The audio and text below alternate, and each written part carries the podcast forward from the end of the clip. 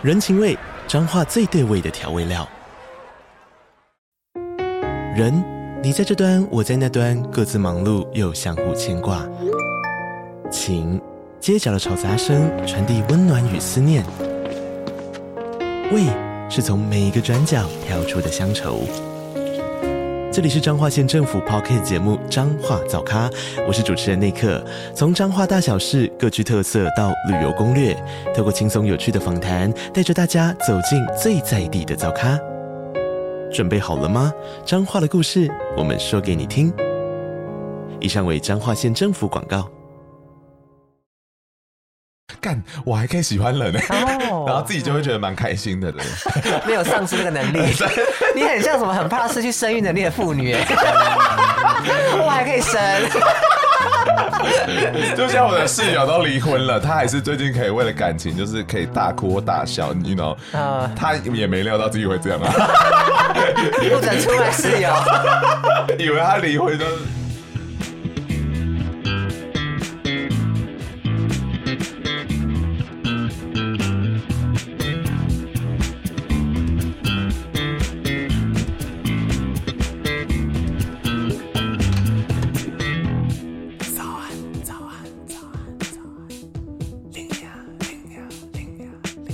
头片尾曲由涂松玉制作，欢迎大家来到龙心大院。那我们准备正式开，停停停停停。哎、欸，我们是不是有可能是没有办法爱人的？这样子的困扰，可能对有些人来讲是不可思议的。有、嗯，因为你知道，有一些人就会整天爱上别人、嗯，但是你知道这个世界上真的有一群人是找不到小鹿乱撞的感觉吗？好可惜哦！那这些人到底是怎么想的？然后他们又该怎么面对这个世界？嗯、那我们就继续用我们的邪门 歪道的方式教导这些观众。那我们一开始想要讨论一下，说曾经是有暗恋过经验吗？好多、哦，最喜欢暗恋人了，真的很甜蜜啊！为什么？因为暗恋的时候，通常就是来自于一个突然的感受，就可能突然喜欢上一个人嘛。嗯，那你因为暗恋，所以你就会更多的场合一点一点想去认识这个人，嗯，或者不管从社群上或者实际见面上，然后一点点认识这个人之余，你会想要控制他的行程。然后你们想要知道他跟谁交朋友，你们想知道他现在有没有暧昧对象，这些都是暗恋中我觉得很重要的元素。不要跟老王交往。我觉得甜蜜感是来自于说你会投射说哦，如果你们在一起可能会怎么样，或是他应该是个怎么样的人。嗯嗯。即使他这个人个性可能跟你跟你想的完全不一样。哦，真的真的，暧昧的想象其实是最甜美的。很多时候，对方其实有意无意的行为都被扩大成极大的事件。你说乱丢垃圾？哇，那个乱丢垃圾讯息是什么？我觉得我当下就很像在演舞台剧，就所有东西都是要放大的，因为其他人直接变配角。对对对对对，所以我的感受跟他的行为都非常巨大，所以我觉得暗恋会让我有一个一直在演戏的感觉。可是你有在戏里面吗？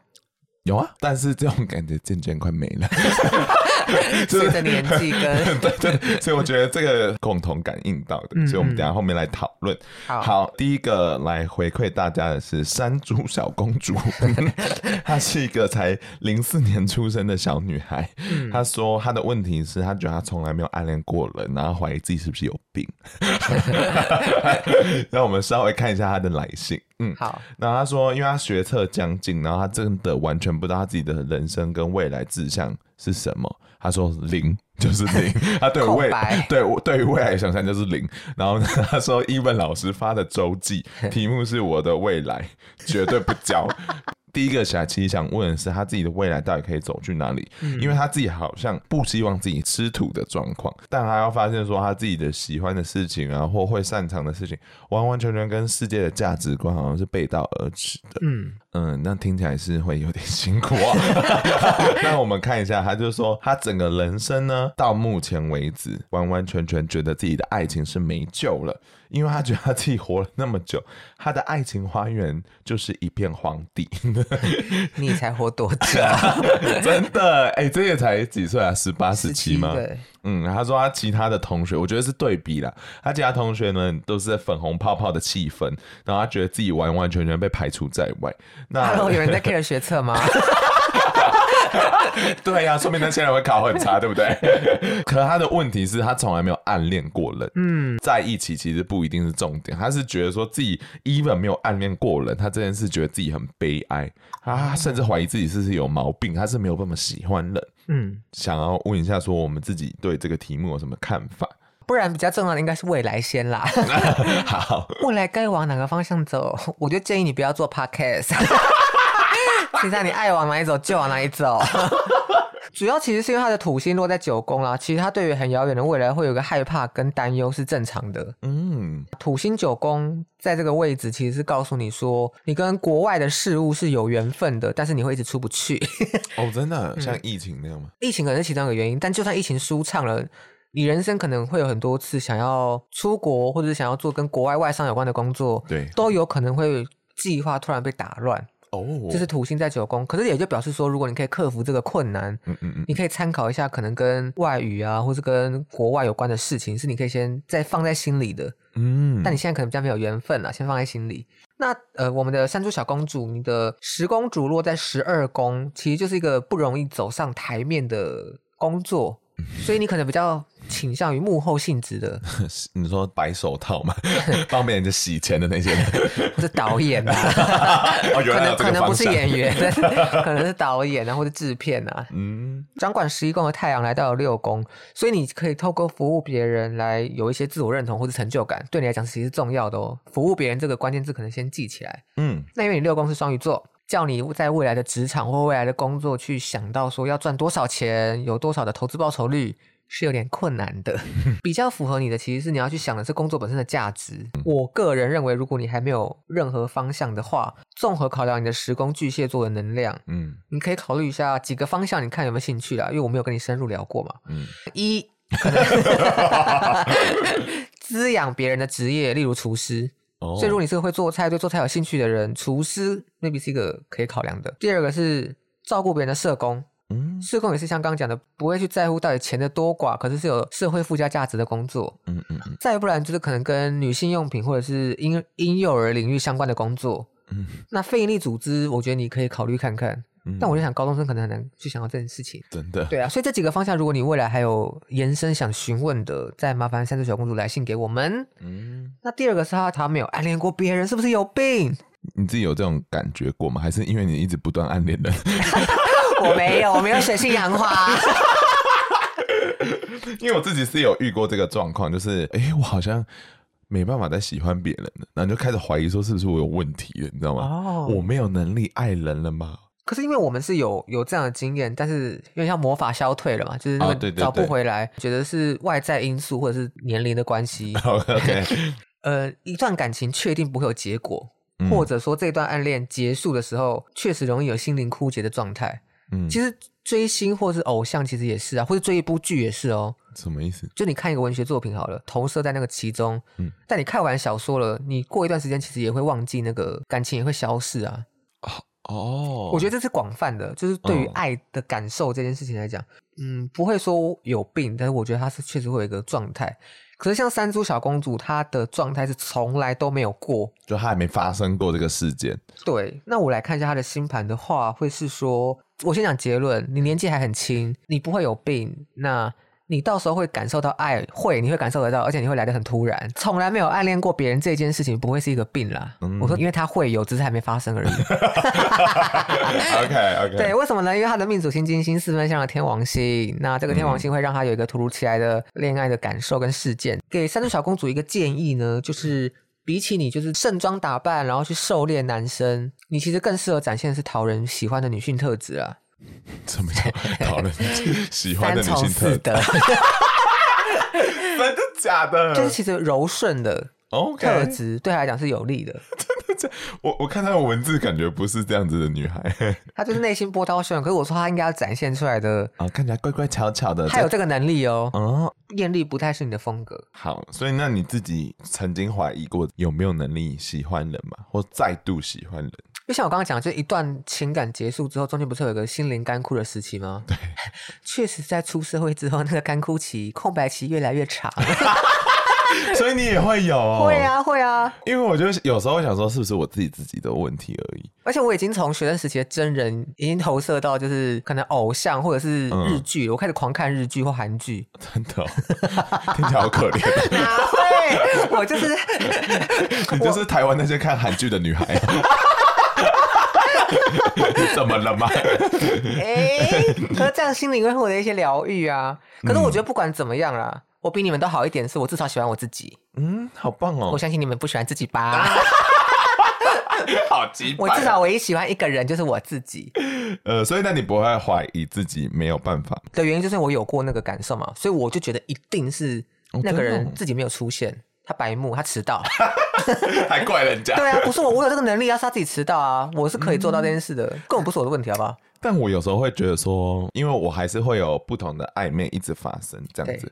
那我们去比较每一段暧昧的时候，年轻的时候跟现在的暧昧，我自己感受上。好像真的会有一个程度上的差异，因为年轻的时候，因为他真的是第一次出现在你的生命里，你会觉得那个东西好强烈，它好新鲜，就很像第一次刺青很痛，嗯、可第二次就还好，好像打疫苗那样啊，对对对对之类的。有一部电影我觉得很棒，叫《Boyhood》，就是他完完全记录一个小男孩，然后到他长大，嗯，拍了十几年的一部电影，很厉害。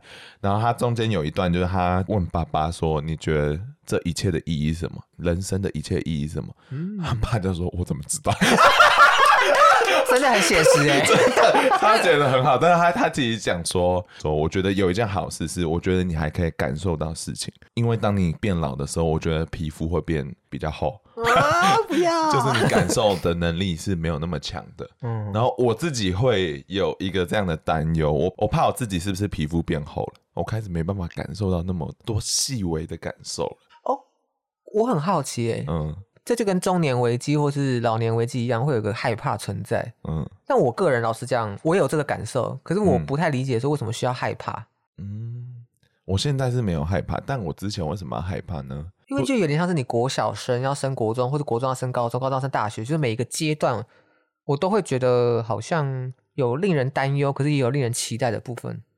可能是过去的一些美好，你会想复刻。有可能哦，但是我现在蛮接受的，我觉得这就是一个我生命的一部分。以前谈感情，你会完全把这个变成生命中很前面的事情。当你发现它只是生命的一部分的时候，它不一定要成为生命的第一顺位。对面又怎么了？怎么会是一部分？怎么可能不是一部分呢？那是很多吧。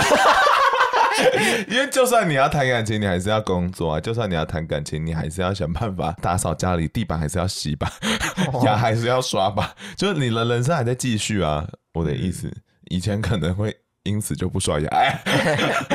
那我想问你说，你自己觉得喜欢这个概念是什么东西？我觉得喜欢这件事情，单纯从星盘上看起来，就是金星会暗示我们我们所向往的。或是会让我们感到愉快的。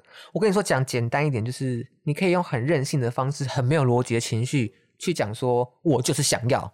而且很有趣，是因为我自己在想这个题目的时候，我还有上网查一下，然后我看到一个概念还不错，还是在讲说，喜欢跟我爱你这个概念是不一样的。嗯，因为去喜欢你，源自于我这个人喜欢上你。嗯但爱是另外一个层次，它有点像我们中间的关系，那个先不讨论，那太复杂了。所以等于说，源自于我的感受，简单来讲，很多成分是生理诈骗，就是 看到他就说 “Oh my God”，想要想要 想要扑上去这样子，它这是某一个成分，可能也是你想要成为的。我觉得很有趣，是你不觉得同志很多人都会长得很像？对。因为你很想要成为某一个样子，所以你很容易被同样的人吸引。嗯、但是异性恋很难长得一样嘛，所以 你看范玮琪跟陈建州。可是我觉得有喜欢的情绪跟感受是蛮幸福的事情呢。对啊，不错啊。那、啊、现在没有的话怎么办？那怎么燃起那个？喝酒。先喜欢上酒精。永远的好朋友。对好悲伤，真的是中年妇女吗？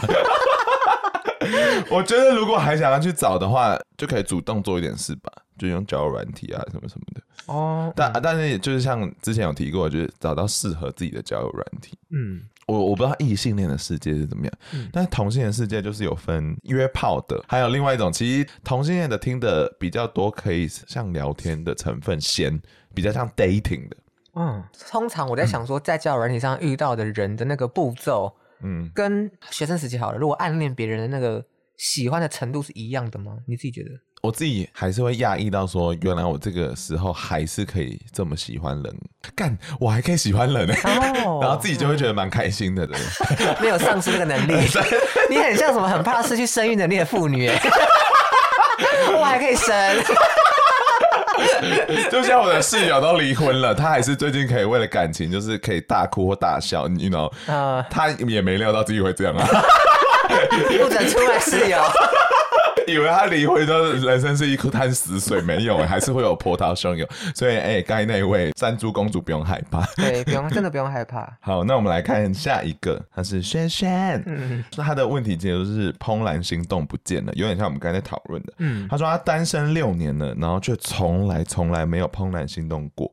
然后，其实他说他 even 年轻的感情假交往吗？前面是什么？不太确定。说他那个时候为什么要在一起？他就提问说他是不是坏掉了？二是他想要问说这个问题，我觉得非常有趣。他觉得他没办法给对方是同样相同的爱，但又好想要被爱，因为他说他过程中其实有非常多的追求者。但是从来都没有怦然心动的感觉，嗯，然后连之前交男朋友，他现在都是定义成是不懂事。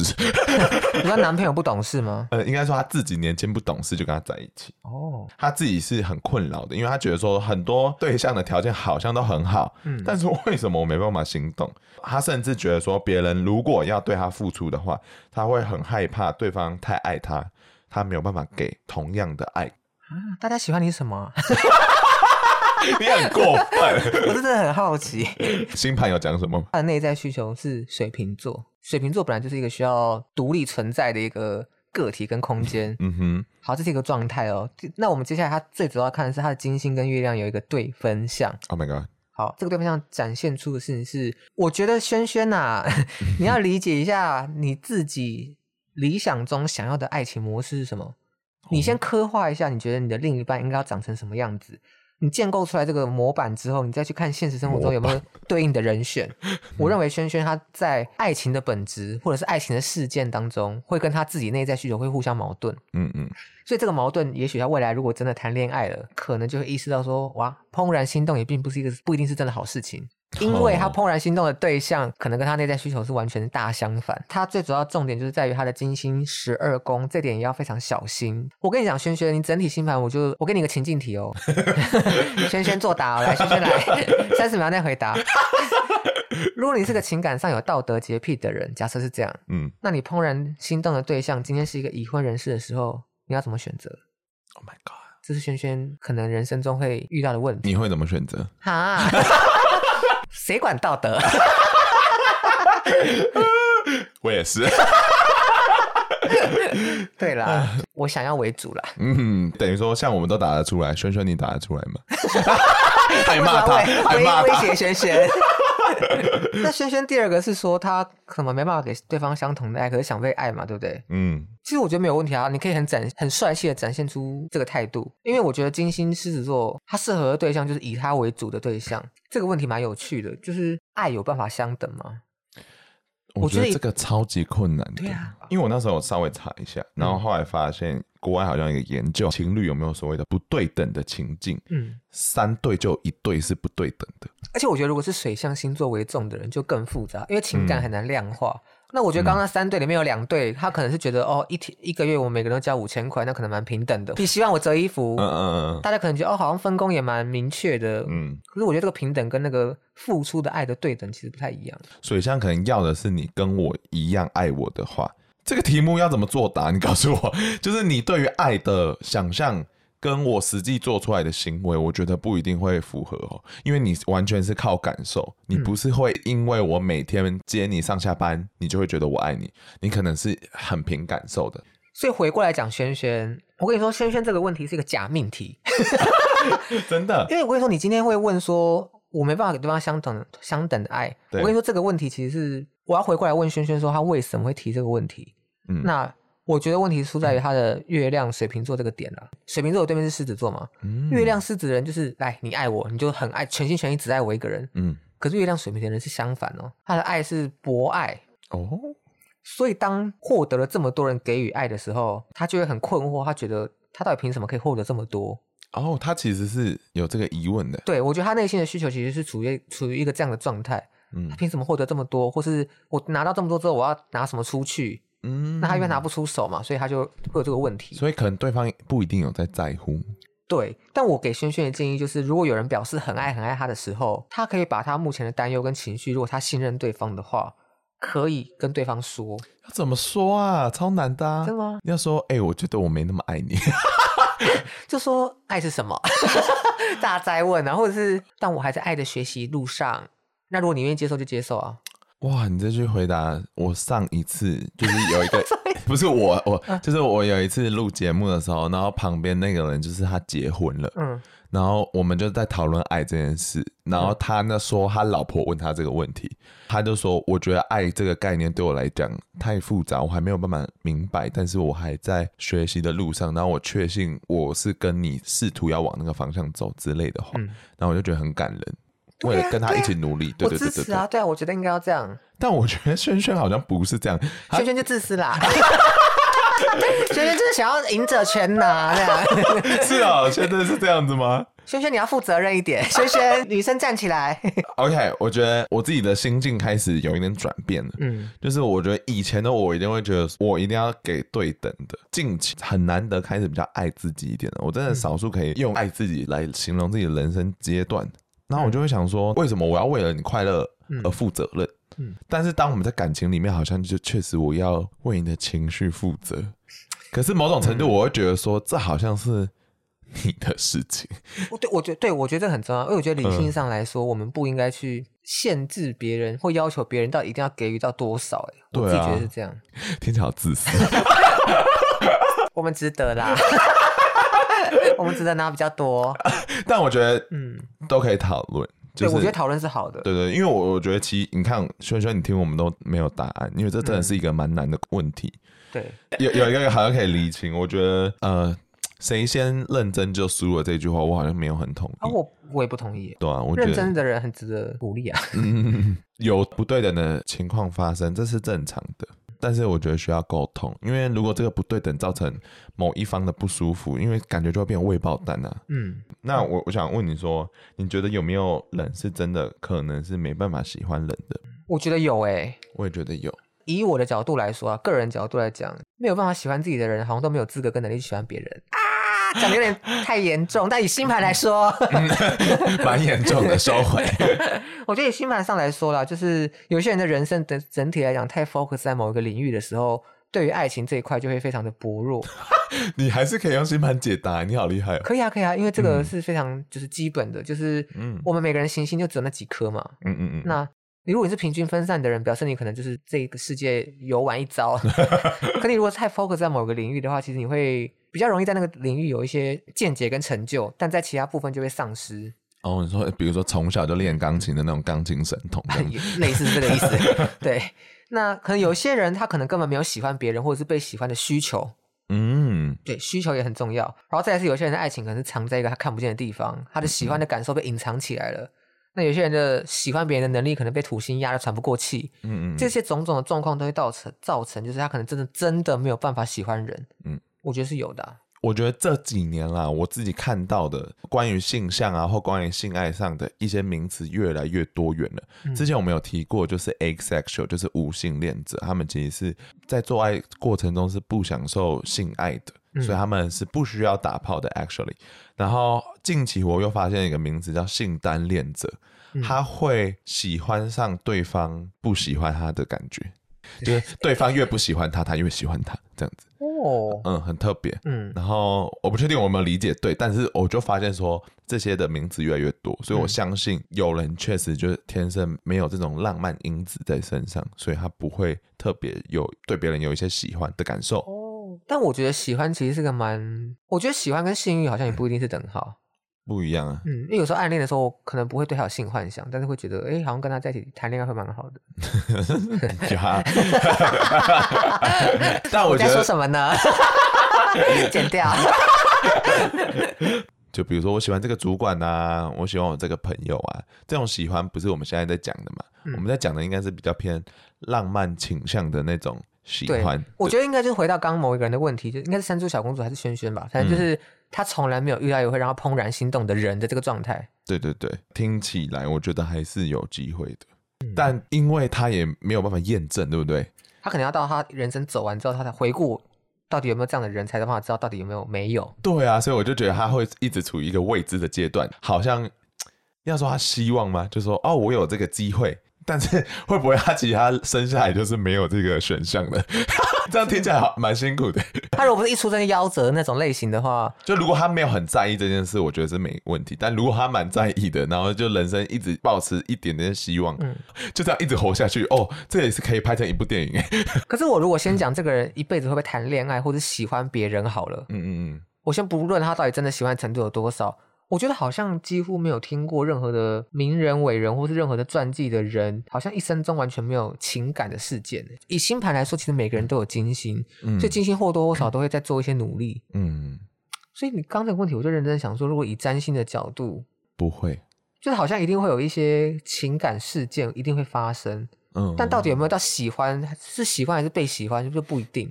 哦，但是一定每个人都会多少受到金星能量的影响，一定会有这样的感受。就是一定会有可能是情感这条故事线会发生在你生命里，对。但你主观的爱别人的能力有没有，就很难知道。有可能是没有的，对。嗯，Oh my God！哇，我们找到一个解答哎！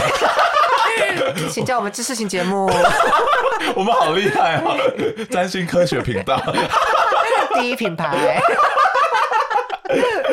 那我想问说，如果真的有一些这样子的人，目前存在在这个世界上，嗯、你会想对他说什么？那我们就回到占星知识频道 的建议，无法心怦然心动，可能是受到一些主观意识的局限了。嗯，我觉得大家可以先从观察自己的金星星座开始，让你再进一步去理解说你的金星描绘的对象有什么样的特质。通常我跟你说，很多时候金星所描绘的对象，跟受到你星盘其他影响，你可能会。被吸引的类型是不同的。举例来说，如果你是个天蝎武功的人，也许你可能会觉得哇，柯南里面的黑衣人好帅，或者霸道总裁很迷人。是你吗？但是你如果去观察这个人的金星，假设他的金星刚好落在天秤座，那这时候你就要问自己说：OK，亲和力十足的人，走一个优雅路线的人，嗯、是不是其实也很适合？嗯，那这时候你就会发现说，哎，对，我开拓了一个之前没有想过，因为之前我只看黑衣人，我只被黑衣人吸引，嗯，但其实我真正精心所描绘的对象，其实另外一条路，你再看有没有办法开发出怦然心动的能力。嗯、那如果你真的还是没有怦然心动的能力，我们世俗的情感其实很复杂嘛。有安全感啊，有传宗接代啊，有 没有？情感类型很多，你可以挑一个你自己喜欢的，我就不一定要怦然心动了。嗯，突然这样想，我觉得 even 上一代一些阿公阿妈，他们可能都不一定有怦然心动，就跟人家结婚。啊、他们十几岁就被指名跟一个指腹为婚啊，啊所以我就觉得，我刚才突然想到说，世界上好像真的有这些人。可是我就觉得这些阿公阿妈一定有怦然心动，就所以他们才会外遇或者。有些人没有外遇就死了，歹命哦。那我们现在最后来讲，如果真的这些人就是完全没办法怦然心动，一定是坏事吗？我觉得不是，对。因为人生可以省掉很多时间在这里，而且 我我觉得有时候怦然心动会让别人做蠢事啦。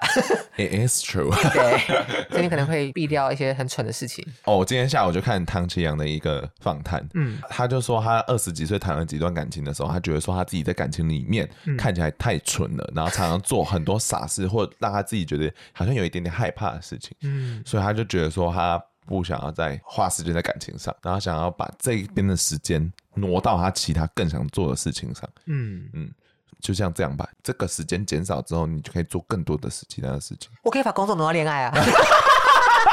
我愿老天，我愿意哦，全部移过去。好可怜，我还是希望大家有一个健全的生活。均衡发展了。对对对，好了，那我们就在呃死亡之前，还是努力的找一些怦然心动的要素。嗯啊，如果真的不在乎的话，我觉得你就找一些其他让你快乐的事情。嗯嗯嗯嗯，大家加油，好不好？那如果你有一些其他疑惑想要跟我们投稿的话，请看节目资讯栏。如果很喜欢我们，想要请我们喝茶的话，请看节目资讯栏的连接啊。那跟大家说声拜拜，拜拜，晚安，嗯。